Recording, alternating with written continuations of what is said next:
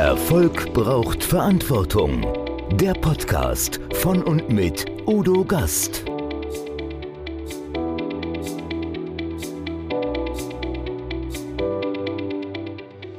Podcast Folge 88. Jörg Rositzke, Kommunikation in bewegten Bildern. Jörg Rositzke ist Fernsehjournalist mit über 30 Jahren Erfahrung in allen namhaften TV-Sendern des deutschen Fernsehens. Kommunikation in bewegten Bildern, ja, das ist seine Leidenschaft. Und das stellt er als Geschäftsführer des regionalen Fernsehsenders Hamburg 1 mit seinem Team täglich unter Beweis. In unserem Expertentalk sprechen wir darüber, wie einfach es sein kann, mit dem Smartphone ein interessantes und fesselndes Video zu produzieren. Wir fragen uns, warum viele Unternehmen diese wirkungsvolle Marketingchance noch nicht für sich entdeckt haben. Außerdem erfahren wir konkrete Tipps vom richtigen Format bis zum kompletten kleinen Drehbuch für den Hausgebrauch. Erfolg braucht Verantwortung.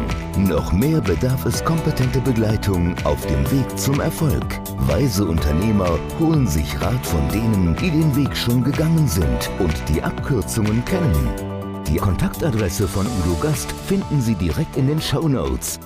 Liebe Zuschauer, liebe Zuhörer, herzlich willkommen bei Erfolg braucht Verantwortung. Aber Erfolg braucht nicht nur Verantwortung, sondern sie braucht vor allen Dingen Sichtbarkeit. Sichtbarkeit in bewegten Bildern. Und dafür habe ich heute einen ausgewogenen und erfahrenen Experten bei mir. Er hat gestartet als Fernsehjournalist für ZDF, für Sat1, für Pro7, für NTV. Er stand vor der Kamera, er stand hinter der Kamera. Er war lange Zeit London-Korrespondent von NTV und heute ist er Geschäftsführer eines großen Senders in Hamburg, nämlich Hamburg 1. Herzlich willkommen, Jörg Rositzke. Hallo, lieber Udo, und vielen Dank für diese tolle Einführung. Das tut gut. Ach, ich glaube, man freut sich immer wieder, wenn man mit Menschen zu tun hat, die ein bisschen was von Professionalität verstehen. Es gibt ja einige, die nicht so professionell sind, auch wenn sie vor der Kamera sind. Darüber werden wir später noch berichten. Und ich weiß, du warst Fernsehjournalist und das kann ein gefährlicher Job sein. Ich erinnere mich daran, 2000, im Jahr 2000 warst du mal selbst Opfer einer Entführung. Was war da passiert? Das war im Jahr 2000, also 22 Jahre ist das schon her. Daran sieht man, wie lange ich diesen Job mache. Das war in meiner Zeit als Sat1-Reporter. Wir haben berichtet über die Entführung einer deutschen Familie in Südmindanao auf den Philippinen. Und wie das so ist in solchen unsicheren Gebieten, da bekommt man dann die Zusage, dass man als Journalist vor Ort filmen darf, um sich tatsächlich auch selbst einen Eindruck von den Umständen zu machen. Wir sind also eingeladen worden sozusagen in das Camp der Geiseln und auf dem Weg dahin hat man uns dann selber kurzzeitig gefangen genommen. Und das hat mir damals auch gezeigt, vertraue niemandem in solchen Zeiten. Und das ist ja auch etwas, was wir heute wieder sehen. In dem Krieg, der auch über unseren Bildschirm oder unsere Bildschirme flimmert, jeden Abend, den ganzen Tag über mittlerweile. Man muss schon immer sehr genau abwägen, was ist Fakt und was möglicherweise nicht. Und das ist ja auch das große Manko in den Bildern. Sie lassen sich manipulieren, je nachdem, wer sie zeigt, wie sie gezeigt werden, wo sie gezeigt werden. Also das russische Volk bekommt von all dem wahrscheinlich nichts mit im Moment und greift auf Informationen zurück, die halt gesteuert sind. Sag mal, viele Unternehmen, die haben noch gar nicht erkannt, wie wichtig es ist, auf das Thema Video überhaupt zurückzugreifen. Also wenn ich in viele Unternehmensseiten schaue, da sehe ich überhaupt kein Video. Wir selber, wir haben zwei prominente Videos auf unserer Seite. Aber ich glaube, Unternehmer haben das noch gar nicht erkannt, wie wertvoll das sein kann, oder?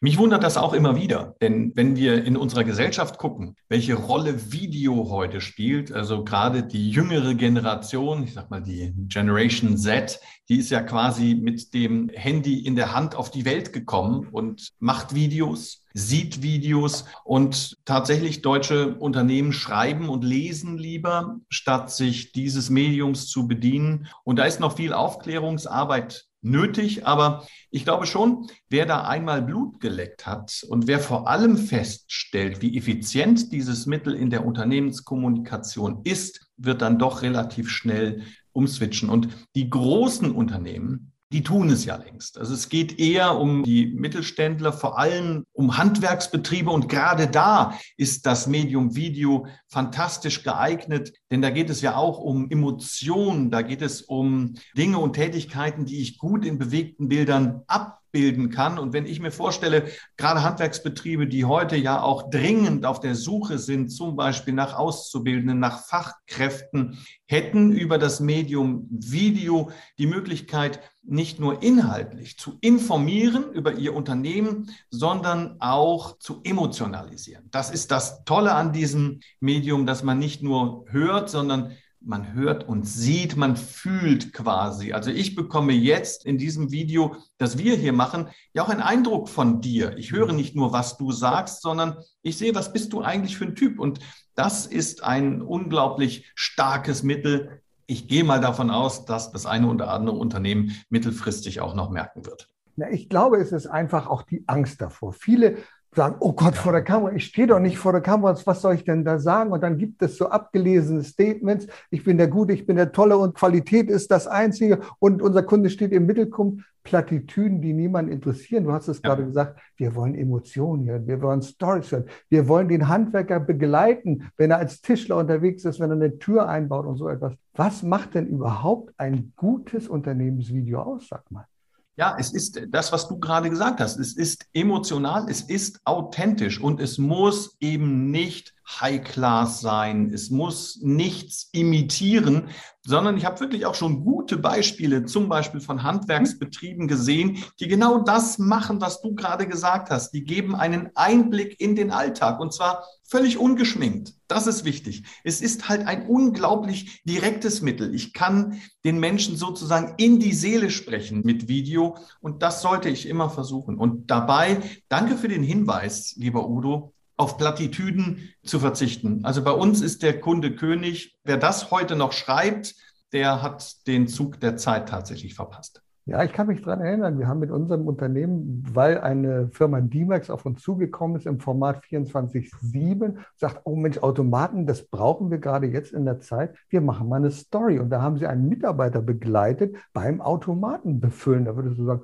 oh Gott, ist das langweilig. Das ist 15 Minuten lang geworden. Das haben sie immer geschnitten in Teilen, aber das ist ein 15 mhm. Minuten Video draus geworden und es ist total spannend. Und ich glaube, viele Chefs glauben, oh, ich muss mal da vorne hinstellen und ich muss etwas erzählen. Das ist auch gar kein so falscher Ansatz, denn der Unternehmer, der Chef prägt ja auch das Unternehmen. Insofern möchte ich den schon sehen, vor allem wenn die Intention dieses Videos ist, zum Beispiel neues Personal zu rekrutieren, dann ist der Chef als Aushängeschild für mich schon auch ein wesentlicher Faktor. Aber es geht nicht um Zahlen, Daten, Fakten. Es geht immer um das, was zwischen den Zeilen steht, eben um genau das, was man so schlecht schreiben kann. Und ich habe zum Beispiel sehr, sehr nette Videos schon gesehen, wo, und das macht dann nicht der Chef, wo eine Auszubildende mit dem Smartphone durchs Büro geht und erzählt, was in diesem Unternehmen getan wird, wie das Team zusammenarbeitet. Dann werden einzelne Teammitglieder vorgestellt und das Video endet an einem leeren Schreibtisch. Und da heißt es dann, Mensch, und das könnte dein Schreibtisch sein. Und wir würden uns sehr freuen, wenn du bald Teil unseres Teams werden würdest. Das heißt, auch da wieder ist die Frage, wer ist eigentlich Absender? Und dazu hast du ein wunderbares Buch geschrieben. Das habe ich gelesen, 30 Minuten Filmen mit dem Smartphone. Und ich denke, mein Gott, was schreibt der 30 Minuten Film mit dem Smartphone? Ich nehme das Ding hier in die Hand, dann halte ich drauf, dann gucke ich mal. Und dann habe ich dieses Buch gelesen und habe gesagt, ey, was sind denn da für wichtige Erkenntnisse drin? Da ist ja eine richtige Struktur, wie ich sowas aufbaue. Also ich finde es ganz klasse. Das ist sozusagen der Einstieg, den du gerade beschreibst, die Büroangestellte, die durch die Firma geht und das macht. Was muss ich dabei beachten? Was ist da wichtig, wenn ich mit dem Smartphone filme? Ja, zunächst einmal muss ich vorher genau überlegen, für welche Einsätze ist das Smartphone geeignet und für welche eben möglicherweise nicht. Also wenn ich Videos produziere nur für Social Media, dann würde ich persönlich kein anderes Instrument in die Hand nehmen als das iPhone oder eben ein anderes mhm. Smartphone, mhm. weil es immer verfügbar ist, weil es einfach zu bedienen ist, weil es vor allem mittlerweile in einer hohen Qualität filmt, dann wäre es Quatsch, wirklich ein Videoequipment in die Hand zu nehmen. Wenn ich jetzt aber wirklich zu Werbezwecken ein Imagevideo beispielsweise drehe, das auch eine höhere Haltbarkeit haben soll, dass ich guten Kunden möglicherweise zeige, dann würde ich immer auch auf professionelles Equipment und professionelle Hilfe setzen. Mir ging es in dem Buch tatsächlich darum, Unternehmern zu zeigen, wie sie das Medium Bewegtbild für sich nutzen können und den einfachen Einstieg wählen, nämlich genau das zu tun, mal eine Story zu machen, mal ein kurzes Video, das vielleicht auch in eine Kontinuität kommt, zu produzieren und so Bewegtbild, Video in ihren Unternehmensalltag zu integrieren. Und tatsächlich ist es so, dass das ist ja ein sehr dünnes Buch und in 30 Minuten auch zu lesen. Das ist ja die Idee hinter der Reihe des Gabal Verlags. Das ist eine Grundlage. Da sind so die wichtigsten Do und Don'ts. Was sollte man möglichst nicht tun, wenn man mit dem Smartphone filmt? Und ich glaube, dass vieles davon weiß man intuitiv schon, aber bei der einen oder anderen Frage wäre es dann sinnvoll, nochmal reinzugucken. Aber das Buch passt wunderbar zu dir, weil es ist ja die Grundlage des Journalismus. Erkläre die Welt in 30 Sekunden. Du hast oft nicht mehr als 30 Sekunden oder diese Formate mit einer Minute 30 Sekunden. Und deswegen ja. ist es so wichtig, sich darauf zu beschränken. Du kannst natürlich viel drumherum lesen und machen tun. Hier sind wertvolle Tipps da drauf. Sag doch mal, wie gehe ich jetzt davor? Fange ich einfach an? Halte ich die Kamera irgendwo drauf? Muss ich einen Plan haben? Was sollte ich denn vorbereiten, bevor ich einsteige in so ein Projekt? Ich sage immer, bevor ich auf den Aufnahmeknopf drücke, Gehirn einschalten. Ja, stimmt. also es macht immer Sinn, immer sich vorher zu überlegen, was will ich eigentlich sagen, wie lange will ich das sagen, äh, vor welchem Hintergrund will ich das sagen. Also sich vorher mal eine Tasse Kaffee zu nehmen, sich fünf Minuten hinzusetzen und so ein Video zu planen, das ist unbedingt empfehlenswert. Es gibt natürlich ganz situative Dinge, wo ich plötzlich sage, boah, da reiße ich das Handy hoch, film's mal kurz und stelle es online. Wenn wirklich etwas passiert, was berichtenswert ist, dann ist das aus dem Moment heraus geboren. Aber das klassische Video, das ich mit dem Smartphone drehe, braucht schon ein wenig Vorbereitung. Inhaltliche Vorbereitung. Denn beim Film muss ich so viel gar nicht beachten. Ich muss gucken, wo steht das Licht. Ich muss gucken, halte ich die Kamera richtig? Ist der Ton in Ordnung? Punkt. Mehr brauche ich nicht. Das ist auch mein Credo. Fangt nicht an, dieses Ding großartig umzubauen und aufzupimpen. Wenn ich mir da jetzt riesige Extras dran tue, dann kann ich mir auch eine richtige Kamera in Anführungsstrichen holen. Das Handy ist deshalb so gut, weil ich es in der Hosentasche. Es ist einfach zu bedienen und ich kann auch aus dem Handy heraus direkt auf die entsprechenden Kanäle hochladen. Insofern immer vorher überlegen, was will ich sagen, für welchen Kanal ist es. Danach ergibt sich auch schon so ein bisschen die Antwort auf die Frage, wie lang wird das Video und lieber viele kurze Videos als ein ellenlanges, zum Beispiel auf dem YouTube-Kanal. Das Eigenartige was wir an Beobachtungen machen, dass die am meisten geklickten Videos im Internet oft die spontanen Videos sind. Ja. Zum Beispiel, ich erinnere mich an ein Format, leider ist sie gestorben, Grumpy Cat.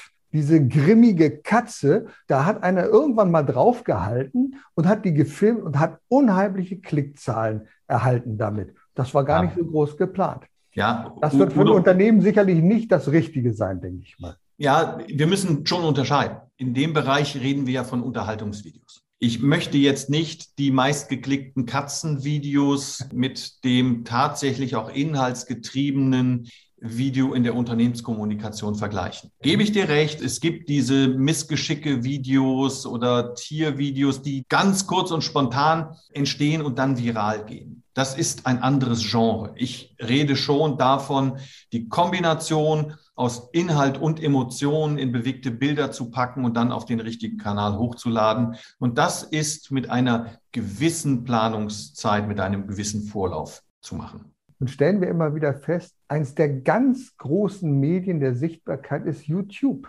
Ja. Neben Google, YouTube, du googelst etwas und du YouTubest etwas. Das heißt, du guckst irgendwo, ich brauche ein Anleitungsvideo, ich habe ein Problem zu einer Bewässerungsanlage bei mir zu Hause, ich klicke auf ein Video, Aha. ich gucke auf YouTube. Jetzt nehmen wir mal das konkrete Beispiel, was mir so spontan eingefallen ist. Bewässerungsanlage. Ich möchte etwas darüber wissen. Wie bewässere ich meinen Garten? Ganz originell. Jetzt bin ich ein Unternehmer, der genau das Produkt herstellt. Wie baue ich so einen Videokanal auf? Was ist da wichtig? Also zunächst gehe ich mal davon aus, dass die inhaltliche Expertise gegeben ist. Das, das ist das Wichtigste. Der Aufbau eines YouTube-Kanals ist ja kein Hexenwerk. Das mhm. kann man, indem man sich einen Google-Account anlegt, indem man sich ein entsprechendes Profilbild erstellt. Also ein bisschen grafische Kenntnisse sollte man haben, ansonsten lässt man sich das machen.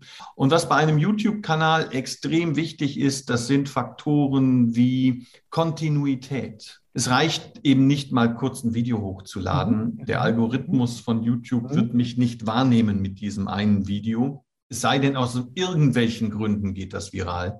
Es lohnt sich immer, tatsächlich in einem festen Rhythmus zu veröffentlichen. Und fester Rhythmus heißt wirklich auch ein Tag, eine Uhrzeit, zu der dann immer die Videos hochgeladen werden. Und wenn ich das eine Zeit lang mache, dann schaffe ich schon ein gewisses generisches Wachstum. Natürlich kann ich nachher meine Videos immer noch bewerben. Und wenn ich das aus professionellen Gründen tue, also diese Videos produziere, wenn ich der Experte für Bewässerungstechnik bin, dann sollte ich mich auch mit einer Agentur unterhalten, die sich auf YouTube-Ads versteht. Aber vielleicht noch einmal einen Schritt zurück. Warum ist YouTube eigentlich so ein unglaublich starker Kanal und auch sinnvoller, wenn man von Videos redet, als beispielsweise Facebook? Wir wissen alle, wem YouTube gehört, nämlich Google. Und entsprechend ist YouTube die zweitgrößte Suchmaschine der Welt. Und es werden Milliarden Stunden am Tag an Videos angesehen. Es sind zwei Milliarden, um genau zu sein, am Tag bei YouTube. Und wenn man sich diese Zahlen auf der Zunge zergehen lässt, wenn man sich ansieht, wie vor allem auch die jüngere Generation diesen Kanal nutzt, um A, sich zu informieren und B, auch zu unterhalten, denn wir finden eben all das bei YouTube, dann wissen wir, welche Power der Kanal hat. Und ich denke, da muss man einfach dabei sein. Auch Unternehmen sollten wissen, dass über YouTube ihre Dienstleistungen, ihre Produkte und auch das Unternehmen selbst gesucht und gefunden werden. Denn natürlich kann ich mir auch da wieder ein Bild machen. Ich google ein Unternehmen und ich bekomme ja, man kennt das, diese verschiedenen Rubriken der Ergebnisse. Mhm. Da ist alle, da ist News, da ist mhm. Bilder und da sind die Videos. Und mhm. tatsächlich, in einem Video sehe ich viel mehr als auf einem Foto. Ja, ein Foto zu Photoshoppen ist jetzt nicht das Problem. Aber in einem Video ist eine gewisse Kontinuität von Bildern und das, was ich eben schon beschrieben habe, eben das Atmosphärische. Ich höre den Ton. Ich sage immer, so ein Video hat immer etwas von unmittelbarem Erleben. Und deshalb ist YouTube ein unglaublich starker Kanal und er ist wirklich einfach zu bedienen was mich dabei immer so nervt. Es gibt ja ganz viele mhm. YouTuber, die geben kostenlos Wissen weiter. Es ist fantastisch, was du da alles erfahren kannst. Über Filme machen, über ach, alle möglichen Dinge. Was mich aber nervt, ist dann, wenn ich viermal eine Werbeunterbrechung habe da drin. Und da kann ich mir vorstellen, für Unternehmen ist das mit Sicherheit nicht richtig. Man macht ja diese Werbeunterbrechung, weil man viele Abonnenten hat, weil man dann so einen kleinen Obolus dafür bekommt. Aber das mache ich doch nicht als Unternehmer, oder? Naja, man kann ja auch aktiv die Werbung nutzen. Mhm. Das heißt, ich kann ja meine Werbung als In-Stream-Werbung beispielsweise in die Videos meiner Wettbewerber einspielen. Das geht ja alles. Klar. Darauf wollte ich hinaus. Ja, aber Udo, genauso wie beim privaten Fernsehen, mhm gehört die Werbung auch zu YouTube. Das ist nun mal so. Als YouTube-Konsument habe ich mittlerweile die Möglichkeit, über ein bezahltes Profil werbefrei zu gucken. Aber das ist für die Unternehmen, die Werbung auf YouTube schalten, natürlich schade. Ich nutze YouTube tatsächlich in der Free-Version. Ich mhm. habe keinen Profi-Account, weil mich im Gegenteil immer sehr interessiert, welche Werbemöglichkeiten gibt es denn eigentlich auf YouTube? Und das hat sich tatsächlich auch als sehr erfolgreicher Werbeweg erwiesen. Also Werbung auf YouTube zahlt tatsächlich auf meine Dienstleistungen ein. Es wäre ja nur eine vertane Chance, wenn ich mit einem Fernsehspezialisten nicht über das Medium Fernseh sprechen würde. Ich glaube, ja. es ist ja häufig so, dass der eine oder andere Unternehmer oder Kollege aus dem Bereich Coaching, Beratung, Training sagt, ich muss ins Fernsehen. Das ist der neueste große Schritt. Ich frage jetzt ganz offen, was bringt es denn eigentlich, wenn ich im Fernsehen bin? Und wie mache ich daraus vielleicht eine dauerhafte Veranstaltung? Also, was es bringt, das ist relativ einfach Ich habe eben gesagt, dass YouTube ein sehr großer Kanal ist. Und wenn wir uns mal ansehen, wie viele Coaches, Trainer und Experten, von denen du gerade gesprochen hast, bei YouTube vertreten sind, dann ist das natürlich eine unfassbare Masse, aus der hervorzutreten oder herauszutreten sehr, sehr schwierig ist. Hast du aber eine Sendung im Fernsehen, dann setzt du dich von der Masse ab, weil im Fernsehen sind sie eben nicht alle. Das ist schon mal ein ganz großer Unterschied. Und das Medium Fernsehen hat auch immer noch eine sehr hohe Glaubwürdigkeit. Eben weil auch die Sendezeit begrenzt ist, anders als im Internet, wo ich stundenlang alles Mögliche senden kann. Beim Fernsehen hat halt der Sendetag 24 Stunden. Punkt. Und von daher ist das ein Alleinstellungsmerkmal in vielen Branchen. Also es gibt nicht viele Coaches, Trainer oder auch Speaker, die eine eigene Fernsehsendung haben. Wenn du sie hast, dann wirst du ja auch einem breiteren Publikum bekannt. Denn hier ist auch wieder der Unterschied.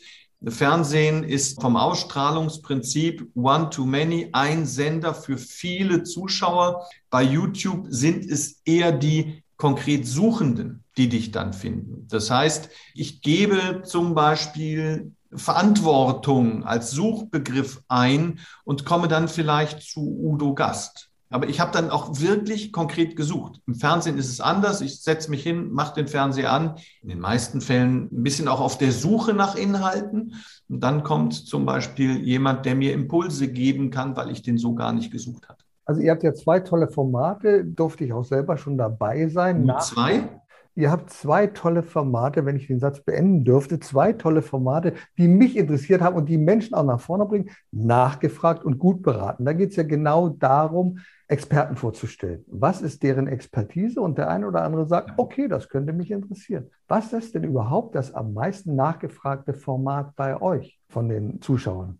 Also Hamburg 1 ist für all diejenigen, die nicht aus Hamburg und dem Hamburger Umland kommen, vor allem natürlich ein informationsgetriebener mhm. Sinn.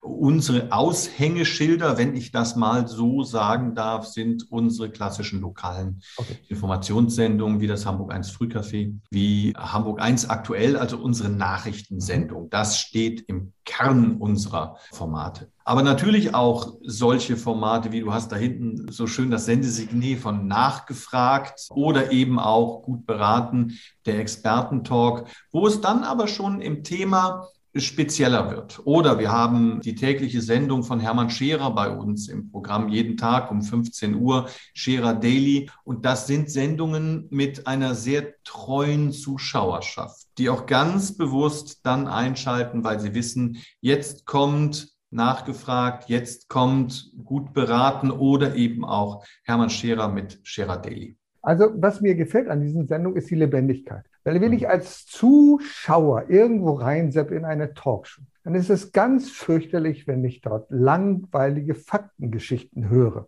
Das will ich mhm. einfach nicht. Ich möchte ein lebendiges Gespräch haben. Deswegen bin ich ein bisschen skeptisch. Ich weiß nicht, wie du das siehst, von diesen gestalteten Talkshows, wo gefragt wird, was ist Ihr Begriff von Erfolg? Was ist Ihr Begriff von Erfolg? Ihr Begriff, das lebt für mich nicht. Also für mich lebt eine Talkrunde immer auch von der Auseinandersetzung. Absolut. Also was wir auch feststellen, mhm. die geskriptete Talkshow funktioniert nicht. Es muss eine mhm. gewisse Art von Spontanität da sein. Aber jetzt muss man ja auch ganz offen und ehrlich sein. Das wissen ja viele Coaches, Trainer, Berater, Speaker auch, dass es Formate im vor allem regionalen Fernsehen gibt, wo ich einen Produktionskostenzuschuss beisteuere, um diese Sendung mit zu finanzieren. Im Gegenzug darf ich das Material auch für meine Kanäle dann verwenden. Das machen wir bei Hamburg 1 natürlich auch. Das mhm. ist auch Teil unserer Erlösmodelle. Wir müssen von irgendetwas leben, denn wir bekommen keine Gebühren und auch keine anderen staatlichen Zuschüsse. Aber selbst in diesen Sendungen vermeiden wir es, zu skripten. Das heißt, wir möchten, dass unsere Gäste auch wirklich authentisch rüberkommen. Denn es bringt nichts. Du hast es eben gesagt, der auswendig gelernte Satz bleibt ein auswendig gelernter Satz. Ja, damit erziele ich keine Wirkung. Und das ist es doch, was ich möchte im Fernsehen. Was ich viel mehr empfehlen würde, ist, sich mit der eigenen Wirkung vor der Kamera auch auseinanderzusetzen. Ja, also ein Medientraining zum Beispiel in Anspruch zu nehmen. Denn das größte Problem, die größte Herausforderung ist ja das Ungleichgewicht zwischen Eigen- und Fremdwahrnehmung. Hm. Es gibt so viele Menschen, die ich kennengelernt habe, die gesagt haben, nee, ich will nicht vor die Kamera, ich sehe so doof aus oder meine Stimme klingt so blöd. Ja, das ist so eine selbstblockierende Eigenwahrnehmung, wenn man die mal matcht mit der Fremdwahrnehmung, das kann man in einem Medientraining sehr gut machen, dann kann man eben auch solche Glaubenssätze sehr schnell überwinden. Und das ist viel wichtiger, als vorher mit dem Moderator oder der Moderatorin der Sendung stundenlang über Frage und Antwort gesprochen zu haben. Weil dann bin ich so in meiner, in meiner Antwort, die ich mir vorher aufgeschrieben habe, verhaftet, dass mir aus dem spontanen Gespräch vielleicht die viel bessere Antwort gar nicht mehr einfällt. Ich freue mich immer wieder, wenn meine Gesprächspartner schon vorweg Themen aufnehmen, die ich ansprechen wollte. Und das finde ich ganz toll. Du sprichst nämlich genau das an, was jetzt das nächste auf meiner Wir haben nicht geskriptet, mein Lieber. Wir haben nicht geskriptet. Es geht um Medientraining. Viele Unternehmer sagen, ich kann das nicht, ich will das nicht, nein, ich sehe doof aus vor der Kamera, nee, das geht überhaupt nicht. Aber es gibt doch Hilfestellung. Ich weiß, du bist ja jemand, der aufgrund seiner langjährigen Erfahrung auch so etwas macht wie Medientraining und ihr macht es auch bei Hamburg 1. Also niemand braucht Angst davor zu haben, dass er vor der Kamera versagt, wenn er es nicht vorher üben kann. Wie sieht sowas aus, so Medientraining? Was ist da in Praxis? Erstmal werden wir auch ganz oft gefragt, wofür brauche ich sowas eigentlich? Wir müssen uns schon auch darüber bewusst sein, dass es geht nicht nur um Fernsehkameras. Kameras sind überall. So, das heißt, wenn ich irgendwo einen Vortrag halte, irgendjemand filmt das mit und streamt das vielleicht. Es geht auch um das, was wir jetzt gerade hier tun. Nehmen wir große Unternehmen, in denen Führungskräfte mhm. viel in Zoom oder anderen Meetings sind. Man bezeichnet diese Menschen dann, ich liebe diesen Begriff, ganz oft als Digital Ambassadors, also wirklich die digitalen Botschafter eines Unternehmens. Und wenn ich es nicht schaffe, in einem Online-Call, in einem digitalen Meeting mich so zu präsentieren, wie es gut wäre, dann verliere ich dann verliere ich möglicherweise Aufträge. Das heißt, das Auftreten vor einer Kamera hat natürlich auch immer noch etwas mit einer Fernsehtalkshow zu tun und auch das schulen wir, aber es geht auch wirklich darum, wie wirke ich eigentlich und wie kann ich mit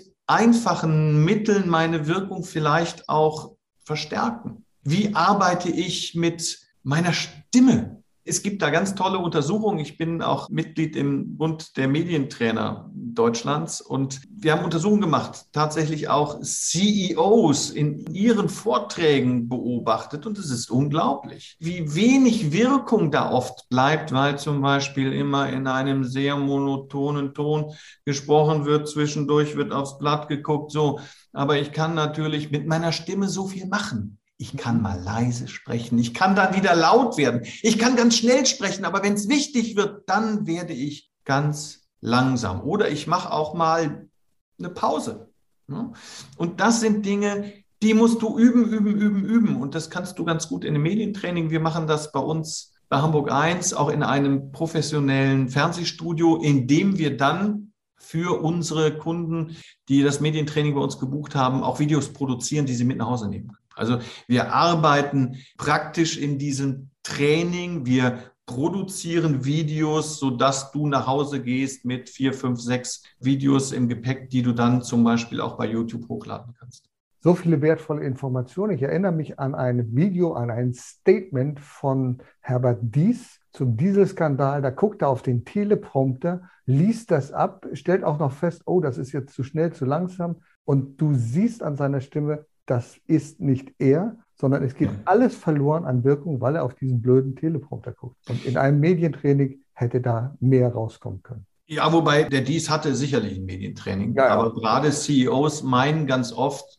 Firlefanz, alles nicht so wichtig. Ja, ja dann, dann, kommt die Abteilung Unternehmenskommunikation, die sagt mir, ich muss das machen. Dann da sagte sie, boah, ich habe schon 750 Vorträge gehalten, ich kann das. Aber das, was du gerade beschrieben hast, das ist so wichtig, weil wenn der Vorstandsvorsitzende in dem Moment über den Dieselskandal berichtet, dann geht es um die Glaubwürdigkeit seines Unternehmens.